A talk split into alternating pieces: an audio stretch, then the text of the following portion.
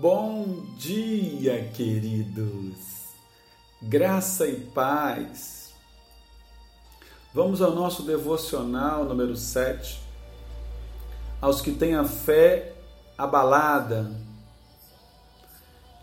A Igreja de Cristo vive dias de forte antagonismo entre a fé e a dúvida, entre o amor e a indiferença, a santidade e o pecado, a liberdade e a perseguição, perante um mundo que nos convida a ver, Deus nos convida a crer.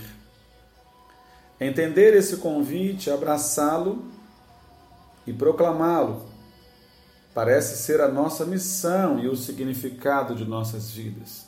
Paulo, em Romanos capítulo 1, verso 17, afirma que a justiça de Deus se revela no evangelho de fé em fé.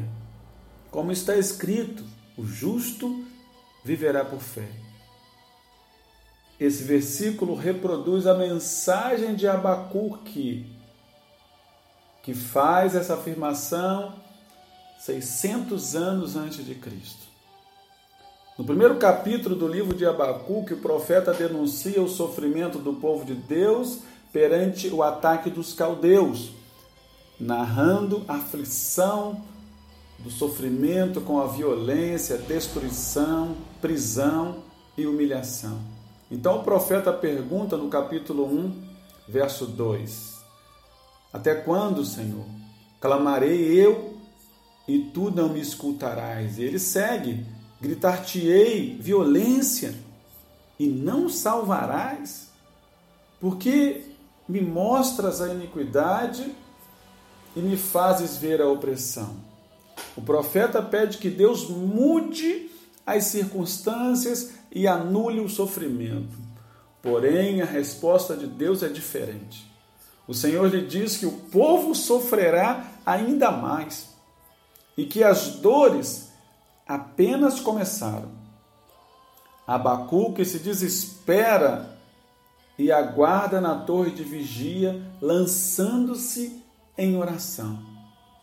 Perante essa crise profundamente desesperadora, ele reconhece algo novo sobre Deus e diz: Ainda que a figueira não floresça, nem haja fruto na vide, o produto da oliveira minta, e os campos não produzam mantimento, as ovelhas sejam arrebatadas do aprisco, e nos currais não haja gado.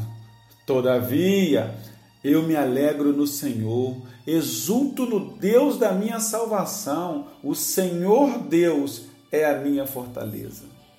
É assim que Abacuque conclui a sua palavra profética. O profeta percebe que Deus não perdeu o seu poder diante do caos. Deus não deixa de ser Deus quando ele se cala. Abacuque pede que o Senhor mude as circunstâncias, mas Deus lhe convida a crer que ele é Deus apesar e além das circunstâncias. No capítulo 2, o profeta exclama aquilo que iria levar Paulo, após 600 anos depois, a fundamentar a carta aos Romanos e Lutero, após 2100 anos, iniciar a reforma protestante. O justo viverá por fé. Deus não nos convida a ver, mas a crer. Deus nos convida a ter fé. E como Paulo afirma categoricamente em Romanos 10, 17, a fé vem pela pregação e a pregação pela palavra de Cristo. Não há nada mais poderoso em nossas ações do que proclamarmos a palavra do Senhor, na qual cremos. Ela gera fé e transforma o coração mais duro, a nação mais forte, o homem mais ímpio como transformou a minha vida e a sua vida. Creia que Ele fará isso ainda com milhões ou bilhões. Vivemos em um país que carece profundamente de paz, justiça, e livramento. Eu creio que é também a missão da igreja clamar ao Senhor para que essas circunstâncias mudem, bem como lutar e participar dessa transformação. Porém, a nossa missão vai além do clamor pela mudança no cenário. Ela envolve também proclamar que, mesmo diante ou em meio à tragédia, há Deus. E Ele nos convida, nos convida a crer a primeira missão da igreja, portanto, não é proclamação, mas fé, não é viver, mas morrer, não é mudar, mas ser transformada. A missão é resultado da fé. A semelhança de Abacuque, nossa tendência é buscar com maior intensidade, é buscar com maior intensidade o livramento do sofrimento diário. Deus, porém, vê além da linha do horizonte e promove um livramento eterno. Por vezes, ele usa o sofrimento temporário para que tenhamos a nossa atenção voltada para a sua dependência. Outras vezes, os maiores aprendizados não ocorrem nas savanas tranquilas, nos pastos verdejantes, mas nos desconfortáveis desertos e vales.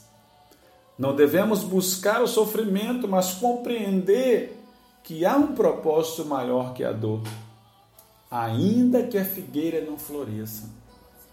Nos ensina que todos os planos de Deus, mesmo em meio ao sofrimento e caos, são planos de amor. E que reconhecer isso nos dá como igreja a mais santa e poderosa mensagem.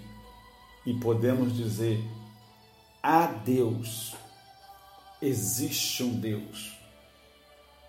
Que o Senhor te abençoe nesta manhã, que você tenha um dia glorioso na presença do Senhor.